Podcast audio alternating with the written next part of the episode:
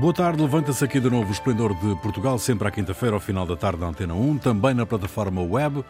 Produção de Carlos Quevedo, edição de Ana Fernandes, operações de emissão de João Carrasco, Ronaldo Bonacci, Cíntia de Benito e Jair Ratner, com Rui Pego. Boa tarde. Boa tarde. Boa tarde.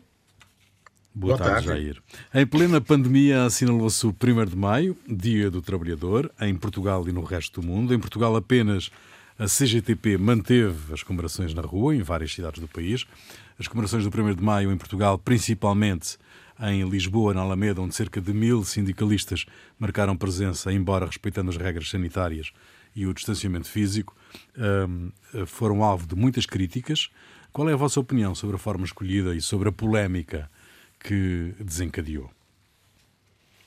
Eh, Marcelo tira, tira a água do capote diz che sperava una cosa mais contida. Eu também esperava uma coisa mais contida. Cioè, eu, parece que todos concordam que como 25 de abril deveria ser eh, eh celebrado, o 1 de maio, mas eh, o problema é, é, é não, não, não é, cioè, eu acho que seja a CGTP, eles foram eles demonstraram que são muito disciplinados, sabem organizar. Aliás, é a fotocópia do que eu tinha falado tempo atrás da manifestação em Tel Aviv. Distanciados, é, organizadíssimo, rigoroso, tudo muito bem. Agora, eu acho que a CGTP no 1 de maio, a Assembleia da República na, na, no 25 de abril, eu acho que, que eh, era bom que ele escolhesse um bom criativo de publicidade e eventos, que podia inventar muitas formas que não fossem polêmicas e que fossem litúrgicas, simbólicas, celebrativas, arrojadas e emocionantes, tanto da fazer esquecer as, as celebrações tradicionais. Por que criar polêmica onde polêmica não deve haver? Então, se quer celebrar, se inventa uma forma, há muitas formas é só um problema de fantasia. Hum, como é que foi o 1 de maio nos vossos países, no Brasil, Jair, por exemplo? Bom, é, no, as confederações sindicais não fizeram manifestações, não houve. É, ou, quer dizer, na verdade foi um 1 de maio sem 1 de maio. Uhum. E, e uh, Cíntia, e em Espanha, como é que foi? Bueno, España como aínda temos o, o estado de emerxencia e non houve no, no manifestações, eh, sei que houve sindicatos que optaran por a solución que a um, a UGT teve en Portugal, ou seja, fixeron mm. vídeos, eh, estiveron en contacto con, con sindicalistas e mm. a data foi asinalada porque acho que todos podemos concordar que mm, aínda nesta situación extraordinaria a datas que ten de ser eh, mesmo conmemoradas. Agora, eh, no caso de Portugal, eh, o facto de o ver tantas persoas que ten dúbidas non con a celebración, voltamos a mesma coisa do que a semana pasada. 25, non sí. a dúbidas, es, non a dúbidas con a celebración, mas sim con a forma. Uh -huh. E então um, as regras foran cumpridas, uh, que dizer, había permisos para, para se deslocaren, había permisos para se juntaren, había permisos... Eu, eu, pessoalmente, enquanto estrangeira, um, fiquei um bocado surpreendida com o facto de aparentemente não haver qualquer limite de pessoas. Uhum. Ou seja, o facto de deixar a liberdade da CGTP, que tem, tem uma experiência muito, muito longa um, para organizar eventos deste tipo, uh, o que entenderem, pronto. E, e, e isso deveria não ter causado qualquer polémica. Mas agora, o facto de ter polémica dá alguma dimensão cando há tantas dúbidas de que se quiar o formato escollido uh, non era o máis adecuado nestes tempos extraordinarios cando uh, e, e é, é pena e isto já é unha coisa moito pessoal, eh, ter este tipo de debates cando ninguén discorda de que a data tiña de ser conmemorada. é unha questão... Um, sí, mas que dice, estamos a viver un momento en que, aínda que temos o layoff, e a través do layoff eh, estaba a ser protegidos eh, unha grande cantidade de empregos, estamos a ver eh, extremos de, de algunhas persoas que, que están a, a, mexer con os direitos dos traballadores e, portanto, acho que era eh, obrigatorio asinalar a data. Um, coas, eh, e, e agora ter polémica na data da conmemoración dos direitos dos traballadores é imensa pena, pessoalmente. Hum. Um, Jair, não sei se já estás outra vez em condições... Já de volta. Pronto, já de volta. Uh, estavas a tu dizer que no Brasil as centrais eh, sindicais não, não, uh, não. não comemoraram, não, não celebraram na rua o, o 1 de maio?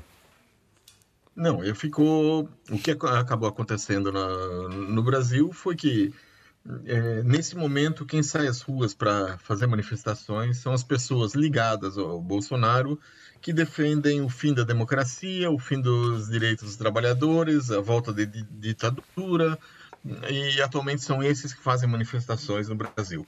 Uhum. Muito bem, o país passou do estado de emergência para o estado de calamidade e começou uh, o desconfinamento progressivo e faseado. Reabriram pequenos negócios, como cabeleireiros e barbeiros. O uso de máscaras é obrigatório em todos os espaços fechados, como, por exemplo, transportes públicos, espaços comerciais ou repartições de finanças. Uh, já, já também antes, quando se ia a repartição de finanças, ia-se de máscara. Bom, o que é que fizeram diferente nestes primeiros dias de reabertura, meus amigos? Eu nada. Eu, eu, eu, eu fui dar um passeio pela Baixa é, e houve uma cena que eu fiquei tipo, oh meu Deus, isto é quase como se, se os extraterrestres tiveram, tiveram vindo à Terra. E foi ver uma loja uh, de, de, de, malas, de senhora, aberta. Uhum. E eu pensei, quem é que vai comprar uma mala? Quer dizer, vais mostrar a mala a quem? em tua casa. Ou seja, há, há situações que, que ficaram um bocado. Vi uma fila de pessoas que eu achei que, oh, há imensa gente, e eram 10 pessoas. Exato. E estavam a guardar a segurança, a, distância de segurança. quatro carros, dois. Uf, e, e, já foi, para mim, foi uma coisa excêntrica ver 10 pessoas eh, a fazer fila na rua. Para mim não mudou grande coisa. Eh, eh, fico contente com que eh, haja mais flexibilidade no caso de fazer desporto na rua, por exemplo, uhum. porque, porque faz muito bem poder sair para fazer algum desporto, até porque ficar em casa, independentemente de que tenhas uma casa, uma casa muito grande ou muito pequena, é a mesma coisa. No final, é preciso sair. Um, eu fiquei contente com esta regra, uh, non, mas sí que vi neste pequeno passeio que, que eu di na segunda-feira que a gente tamén ten moita cautela eh, apesar de termos agora um, máis eh, liberdade nas restrições, né? Uh -huh. um, eu vi moita cautela na gente, ou seja, se vi algum, alguma fila de persoas foi numa loja eh, para, para comprar materiais para fazer máscaras o vi eh, na padaria, o vi eh, no banco. No, non vi noutros sitios. A pesar de haber moitas loxas abertas, eh, pelo menos no centro de Lisboa. Eh, e acho que isto dá, dá unha idea da, da, do efecto psicolóxico mm. que xa ten tido en nós, porque no primeiro día de liberdade, eu comparo moito con España, obviamente, e, e, e a xente está super ansiosa por sair á rúa, e así que temos alguma liberdade, a xente vai para a rúa toda. E aquí, eh, quando, quando chegamos a uma liberdade mais ampla, a gente continua a ter muita cautela para sair. Uhum, certo. Uh, Ronaldo, o, o, no teu bairro, que é um bairro normalmente muito procurado, um, notaste alguma diferença? Um... Olha, eu não saio na mesma. Não quero saber, tenho medo do coronavírus, não saio, fico confinado. Vejo da, da, da janela do terracinho que é um pouco mais de trânsito. Turista, não, não há. Não. Os turistas está na nossa condição. Eh, imagina se, se conseguem eh, eh, sair de casa, fica no seu bairro, lá em Roma ou em Paris. Uhum. Eh, não, não, não, não há aviões, então não há nada, não há nada. Há um pouco mais de trânsito, um pouco mais de carros, um pouco mais de pessoas. Eu, eu, eu concordo com este medo, que haja este medo, também porque eu gostei do, do Costa que disse eu não vou ter medo de fazer um passo atrás, se os números vão indicá-lo, e os números acho que são as 4 mil camas, que parece no, um metro, um metro uh, também é lógico de, de, de estabelecer se o confinamento tem que ser feito ou não. Agora, o que seria terrível, porque os portugueses têm medo de sair, mas começam a sair. Uau! Não? Agora, tivéssemos que voltar atrás, eu acho que devi, che ia ser una tragedia, ia ser una tragedia perché o português ficava, o português, também o italiano que fica em Portugal, ia ficar deprimido e, e, e, talvez havia mais vontade de ir contra as regras e de enfrentar o monstro invisível que é o coronavírus. Uhum. Então eu tenho muito medo que se tenha que voltar atrás, cioè endurecer as medidas de confinamento. Muito bem, várias organizações promoveram a então, realização. Sim, sim, Jair, diz. Não, é só isso que tem mais uma coisa, quer dizer, lembrando que no, na gripe espanhola, a segunda vaga foi, foi pior, pior, do que a primeira. Certo. Houve mais Sim. mortes hum. do que a primeira. Né? Hum. Então, ter receio eu acho que é positivo nessa área é para salvar vidas. Né? Exato, de resto Porque, é toda a gente não teme. uma né? grande diferença, uma diferença significativa entre o estado de emergência e, o, de e a situação de calamidade pública. Não houve. É, no estado de emergência, apesar do, da Constituição permitir muito bem. Uh, já retomamos outra vez o, o Jair. O Jair está com problemas. Palavras. Não, é, fica sem palavras, não é? Exatamente. Várias, várias organizações promoveram a realização de um inquérito para recolher dados e ajudar a moldar a resposta à pandemia da Covid-19 em África. Metade dos africanos que responderam ao inquérito pensa que ficar em casa 14 dias significaria perder todos os rendimentos, quase 70% receia ficar sem alimentos ou água.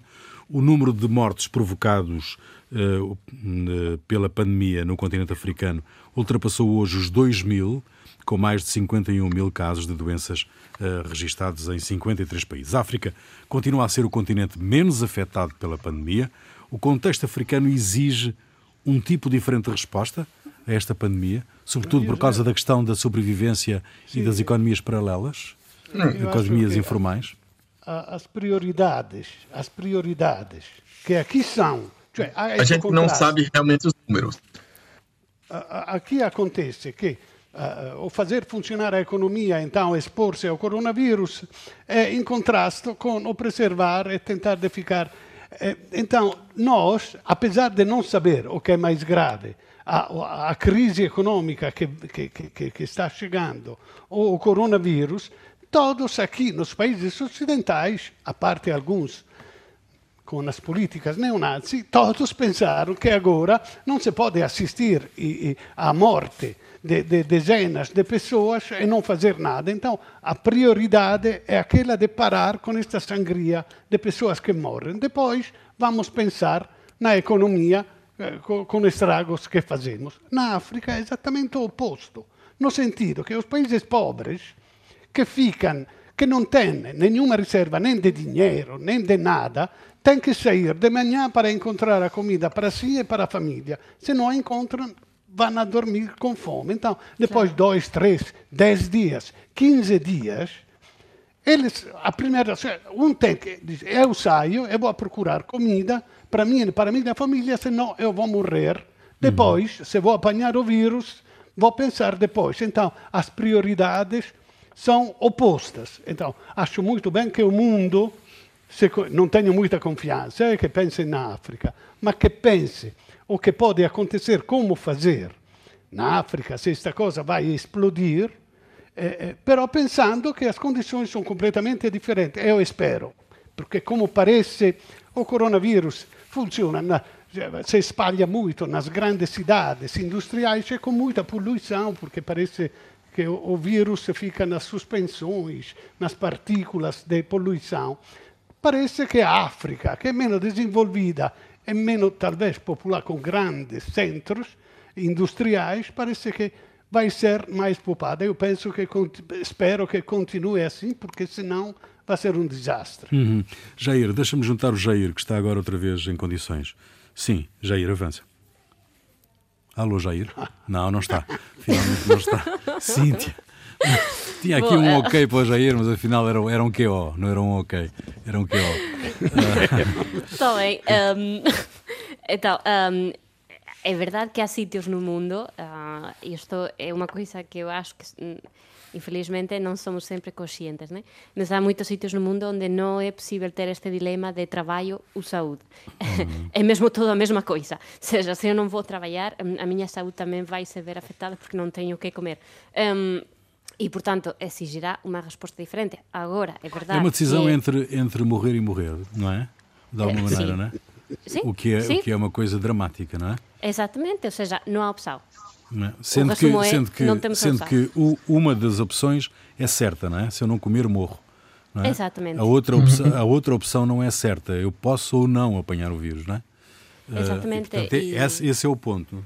Sim, E o mm. problema é que, como todo o mundo occidental neste momento está en estado de emergencia e, e está en shock, eh, eu non teño moita confianza tamén neste sentido e, portanto, acho que eh, obviamente as, as organizações vão continuar a facer o seu traballo en, en África, mas eh, teño moitas dúbidas de que as doações, de que um, eh, os fundos e así vas, eh, veñan a ser eh, sustanciais porque todos eh, todo o resto tamén vai estar en estado de emergencia. Uh -huh. E um, E acho que neste momento, nesse sentido, non sei se chamalo egoísmo nun certo momento, eh, vai, vai estar presente. Até porque um, nós temos este hábito horrible de, de estar a comprar quen é que ten máis mortos, né? E, portanto, se, se o continente africano aínda non está eh, mesmo mal, pronto, continua a estar mal. Mm. E, e esta é unha visao tamén moito occidental e moito moito chata uh, e acho que, que vai ser ainda mais aprofundada nesta crise, infelizmente. E tu, Jair, como é que avalias esta situação em África? Eu acho que, primeiro, os números na África não não dá para acreditar nos números que do que estão saindo da África. Por quê? Porque não há sistemas de saúde organizados em muitos dos países, então não há é, serviços médicos, não há testes suficientes. Então você tudo onde são confiáveis, é Jair? Onde é que são confiáveis? Na Alemanha? São mais confiáveis nos países em que há testes, em que há sistemas de saúde, tá bem, em que as pessoas vão aos hospitais. Dizer, por exemplo, você pode no Brasil tem ter o número de pessoas que morreram de coronavírus e o número de pessoas que morreram em insuficiência respiratória. Até dá para dizer isso, que são maquiados, alguma coisa assim. Uhum. Mas você tem quando as pessoas número. morrem em casa normalmente, você não tem né, nada Sim. que possa, que possa é, certificar o, a razão. Simplesmente as pessoas morreram na, na casa delas não houve um médico ou um enfermeiro que pudesse ter visto e pudesse ter quantificado isso como uma morte por motivos pulmonares. Uhum. Bom, mas o, o, este, este inquérito é uh, de facto extraordinário do ponto de vista do resultado um terço dos inquiridos diz não ter informação suficiente sobre a doença e um em cada quatro quer mais indicações sobre a forma de se proteger. A falta de acesso à informação uh, pode pôr em causa a resposta dos governos africanos a esta pandemia, do vosso ponto de vista? Desde o começo, desde o começo do, da, da, da pandemia, houve um problema de falta de acesso à informação e uma politização da informação. houve uma série de pessoas e a politização continua.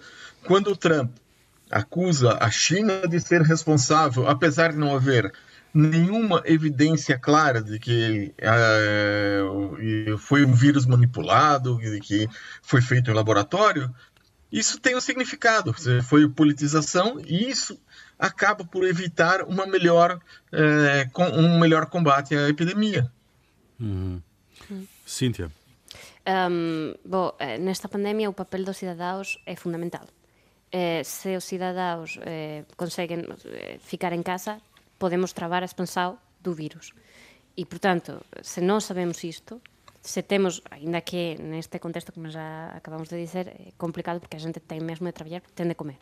-huh. Mas, se non somos conscientes de que, para além disso que é fundamental, eh, temos de ficar eh, fechados em casa, eh, temos alguma ferramenta a mais para travar a expansão do vírus. Agora, se não temos essa informação, se não é chave, que até, eh, por lembrar, eh, gran parte da, da expansão do vírus eh, na Europa aconteceu porque eh, as, as alertas, as alarmas chegaram tarde. Uhum. Demoraram muito. E quando nós apanhamos o medo, já era un focado tarde, ou seja, os contagios já estaban lá.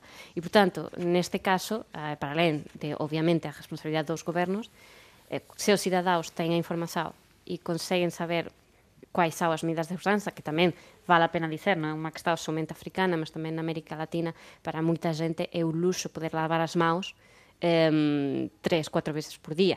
Certo. Eh, eu, temos eu... tamén temos tamén de ter iso en conta, ou seja, que mm. dice, há moitas medidas de segurança que que dubido que posan ser aplicadas e, portanto, nós conseguimos aquí sair á farmacia e comprar as máscaras, comprar o gel e comprar non sei que, eh, mas lavar, simplesmente lavar as mãos, que é unha medida chave de segurança, eh, já é complicado. Muito bem. eu estava Sim, a dizer que aqui apesar que são dois, três meses, quatro, quando, não se fala de altro, não se fala de mais nada. E, e ainda assim, se tu faz uma tu vê quanta confusão ainda há. O que se percebeu, a força de martelar, é que não se tem que sair, tem que lavar as mãos, que são as duas, três coisas básicas, estas passaram. Mas depois há muita confusão, muita polêmica, muita confusão. Agora, imagina na África, onde, onde, onde, onde manipular a informação é muito mais fácil. Bom, não sei, é porque aqui somos muito sensíveis à manipulação.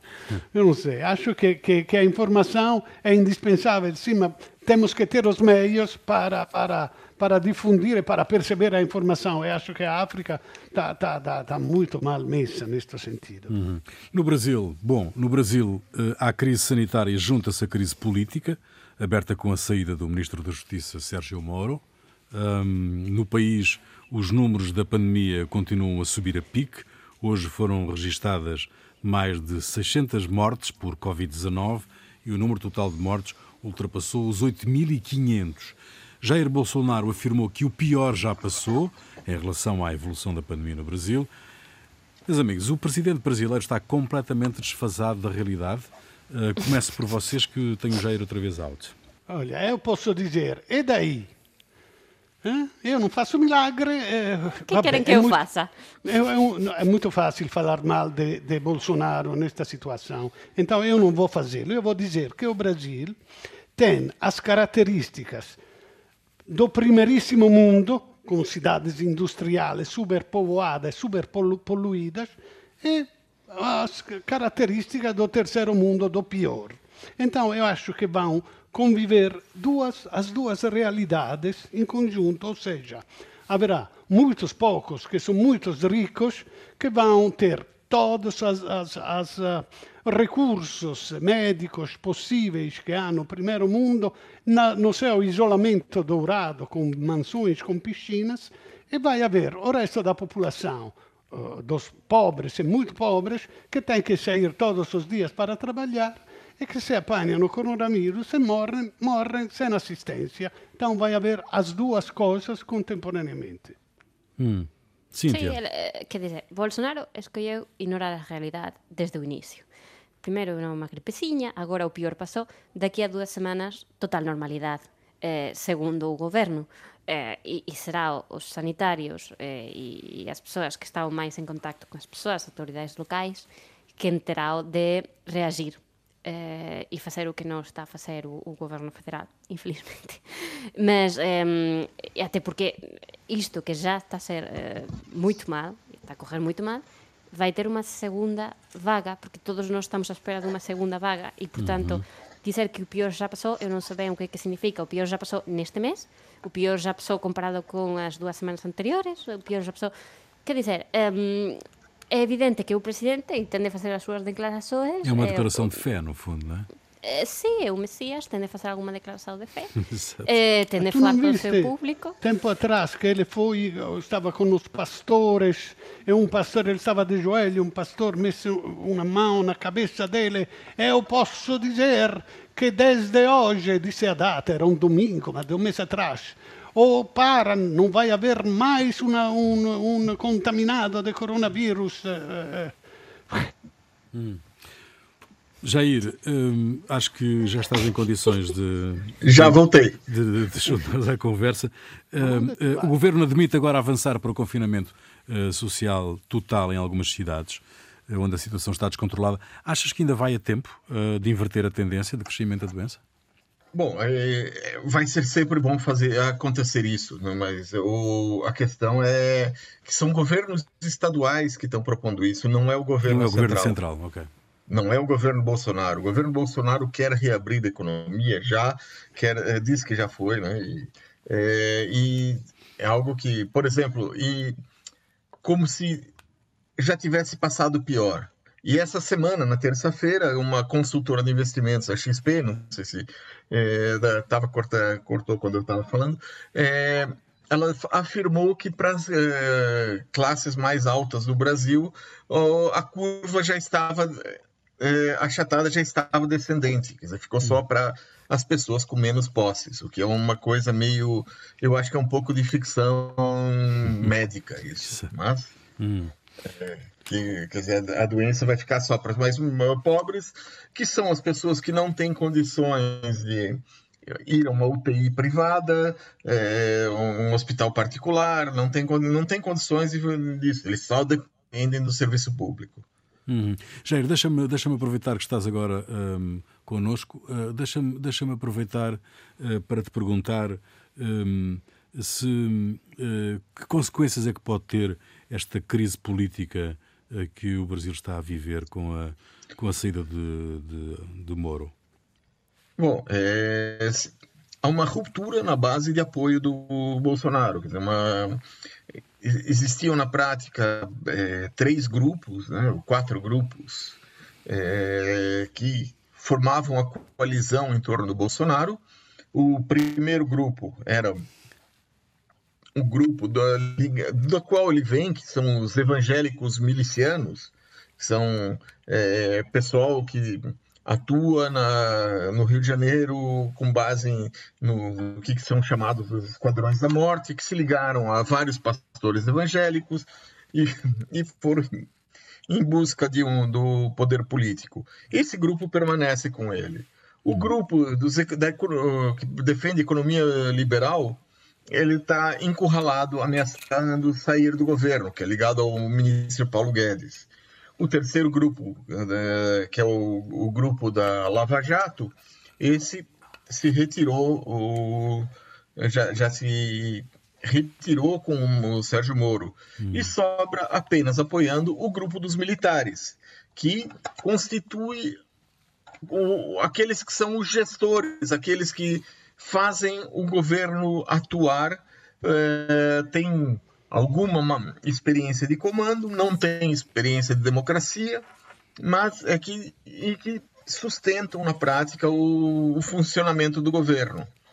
Uhum. Então, eu acho que a, dois dos principais grupos é, saíram e o Bolsonaro está buscando, nesse momento, os deputados que são o, o, que no Brasil a gente chama de fisiológicos, aqueles que você der cargos, der uh, verbas, ou com esse grupo que ele está buscando e é esse grupo que ele é, que ele está comprando.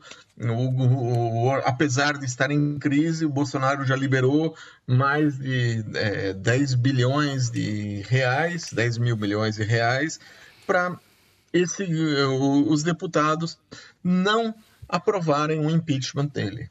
Cíntia. É que esta história, a sério. Um, e agora que?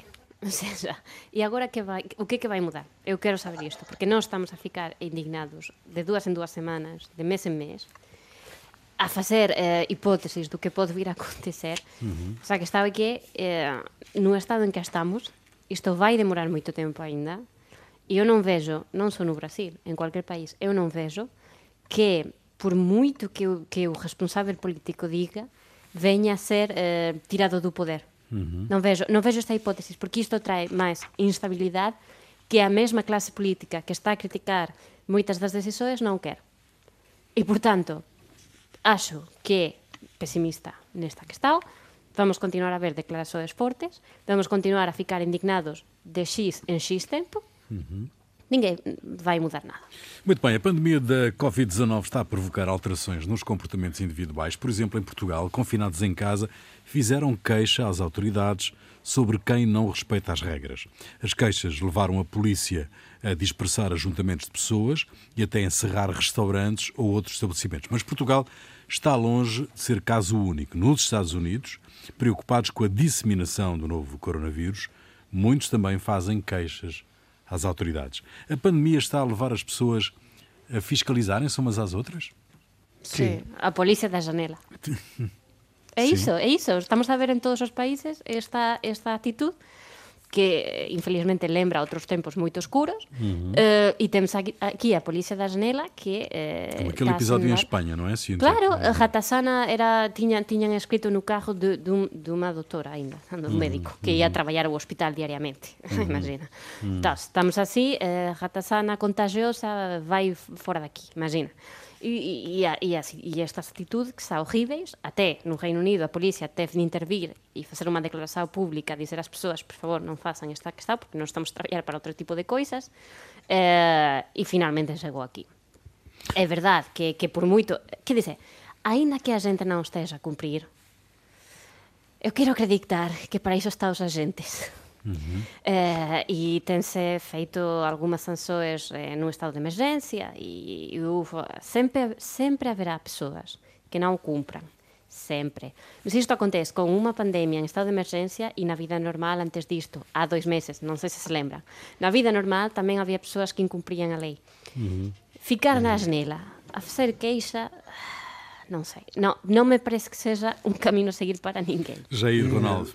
Io non acho, cioè, è un, un gosto de xerifos, de delatores e tal, mas temos que distinguir uno, uno spirito civico, de partecipação cívica. Eu, por exemplo, vejo um velhinho que vê um grupo de rapazes que está a destruir um caixote de lixo, o velhinho que se aproxima e diz: Você não vê que estão a destruir uma coisa que é de todos? E faz uma coisa de idade. Eu acho muito bom. É uma coisa de países do norte, não? Este espírito cívico. Isso eu acho muito bom. Outra coisa é, é, é com esta extremização, o, o, tu odeias o teu vizinho ou invejas e tu olhas da janela, se ele está a fazer uma coisa que não vá, tu não é que vai ali a dizer, seria bom aproximar-se de um grupo que não está a cumprir e dizer, olha, nós estamos a sacrificar-nos, seria bom que todos ficássemos. Eu acho que isto seria muito bom. Agora, ligar para a polícia para dizer, olha, esperando que venha a polícia, que multe o vizinho, aliás, que o espanque em frente a todos na janela, isso é, é, é um espírito mesquinho, tremendo, terrível. Então, a outra coisa é também nas lojas. Tu vê uma loja aberta que devia estar fechada. Bom, um, um podia entrar e dizer, olha, eh, não, não devia fechar, que está a pôr em risco a saúde de todos. Eh, eh, se ele depois de, resiste ou não quer, então se chama a polícia, ti, tudo bem. Mas então temos que distinguir este spirito de xeriffo e delator, que é muito mesquinho, com um espírito cívico que, que invece é louvável. Jair, há diferença Bom, entre uma coisa e outra? Eu, a melhor, primeira coisa há mesmo diferença, ver... mas eh, as pessoas não agem dessa maneira, não é? Não. A primeira coisa, isso tem que ver com a cultura do país. É, na Suíça é normal as pessoas denunciarem. É, ah, se tem uma pessoa que estacionou aqui com o carro mal parado aqui ou não colocou, está é, aqui o carro há muito tempo parado. Isso é normal na Suíça, não é normal no, é, em Portugal, no Brasil, em outros países. Cada um tem a sua cultura. Agora tem a coisa, eu, eu acho que para muita gente, o que, que essa a Covid-19 fez foi destruir um pouco o espírito de de convivência, de, de civilidade da, de, de, pessoas. Dizer, as pessoas olham muito para si próprios e não olham para o coletivo. Normal, o normal seria chegar e falar com a pessoa: olha, está mal aqui, ó, resol... trata disso. Se não, até possa ameaçar, né, chamar a polícia, alguma coisa assim, se a pessoa se recusar a, a agir. Sim, a festa que você deu ontem à noite não pode voltar a acontecer, senão eu vou denunciar, não é? Hum. nesta base. Bom, uh, vamos, vamos, vou querer saber o que é que vos fez perder a cabeça esta semana. Eu vou começar por ti, Cíntia. Bom, um, nós tínhamos um, uma personagem eh, horrível em Espanha, chamava-se Billy el Niño. Era um torturador do franquismo uh, que tinha sido condecorado na altura e a luta judicial de há alguns anos era tirar esas condecorações. Por quê? Porque dabanlle dinheiro eh, na súa pensão, para além disso.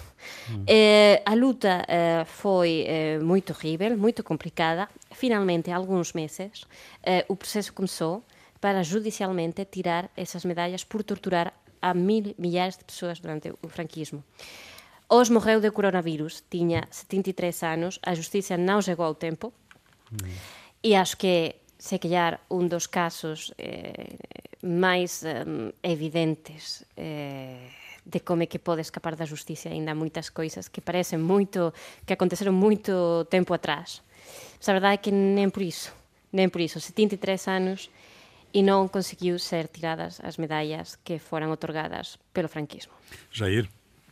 Bom, é, essa semana muita coisa me fez perder a cabeça no Brasil, na China, nos Estados Unidos, mas aquilo que me tocou mais foi algo que está acontecendo em Portugal. Para aproveitar os apoios do governo, há empresas que estão trabalhando normalmente e têm adiado o envio de notas de cobrança aos seus clientes para com a queda de 40% do faturamento, poderem entrar no layoff. Assim, os funcionários continuam trabalhando em casa, oficialmente com redução de horários, duas horas, três horas, coisa assim, mas isso é impossível de controlar. Os clientes ficam com um alívio de 60 dias no pagamento, as empresas reduzem os custos e quem sofre são os trabalhadores e os portugueses que vão pagar a conta através dos seus impostos. Exato. Bom, Ronaldo. Maravilhoso. Hum. Bom, olha, há alguns dias que estão acontecendo coisas estranhas no norte da Venezuela. Eh, ali, eh, já se dizia que Guaidó estava uh, utilizando fundos venezuelanos bloqueados por Trump nos Estados Unidos para pagar mercenários. Mas no domingo e segunda-feira também aconteceram operações estranhas com barcos, com, houveram mortos e houveram oito uh, detidos, entre os quais dois americanos. Maduro, naturalmente, disse logo que foi uma tentativa de infiltrar-se na Venezuela para matá-lo mm. e que os americanos tinham declarado de pertencer à segurança de Trump. Agora, esta é claramente uma mentira, porque qualquer um que tenha visto alguns filmes de espionagem sabe que um agente segreto morre mas não fala. Não é? é. Há coisas que, que o coronavírus sabe, não para. E se fala, morre também. E se fala, morre também. Morre, ma non fala, no, non dice nada. Beh, Cruz nunca falou. Oh, vabbè. Eh, eh, o que se sabe é que são dois ex-marines que participaram dos corpos especiais, este de AHA, que participaram nas campanhas do Iraque e do Afeganistão, mas que agora estão em uma empresa privada, é segurança internacional, nada de mal. Guaidó diz que não sabe de nada. Ah. E Trump, finalmente, ele negou tudo. Ora, agora, era, era, o que faltava o presidente do farol das democracias que se mettesse a organizar golpe de Estado e assassinato. Não é? E agora, é, o que me convenceu definitivamente foi o Pompeo, que com um sorrisinho disse: ah, ah se nós estivéssemos envolvidos, teria tido um outro êxito. Sim, teria Muito... sido mais essa delícia. Cíntia, a música é tua, diz lá.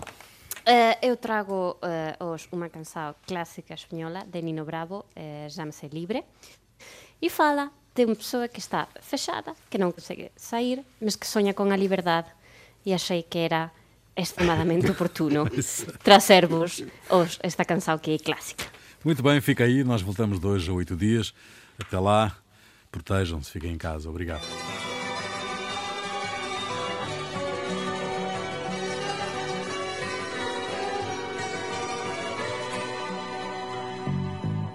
Tiene casi 20 años y ya está cansado de soñar. Pero tras la frontera está su hogar, su mundo y su ciudad.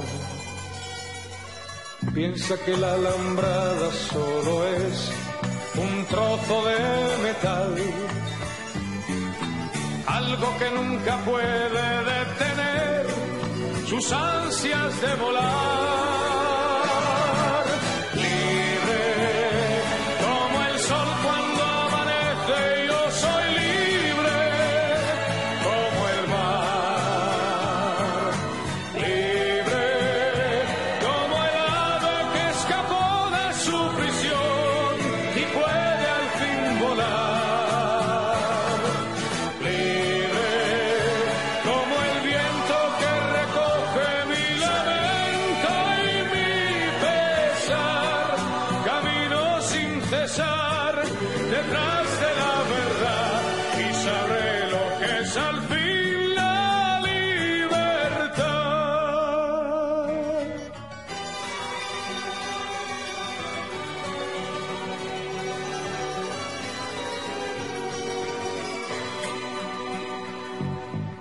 Con su amor por banderas se marchó cantando una canción. Marchaba tan feliz que no escuchó la voz que le llamó. Y tendido en el suelo se quedó, sonriendo y sin hablar. Sobre su pecho flores carmesí brotaban sin cesar.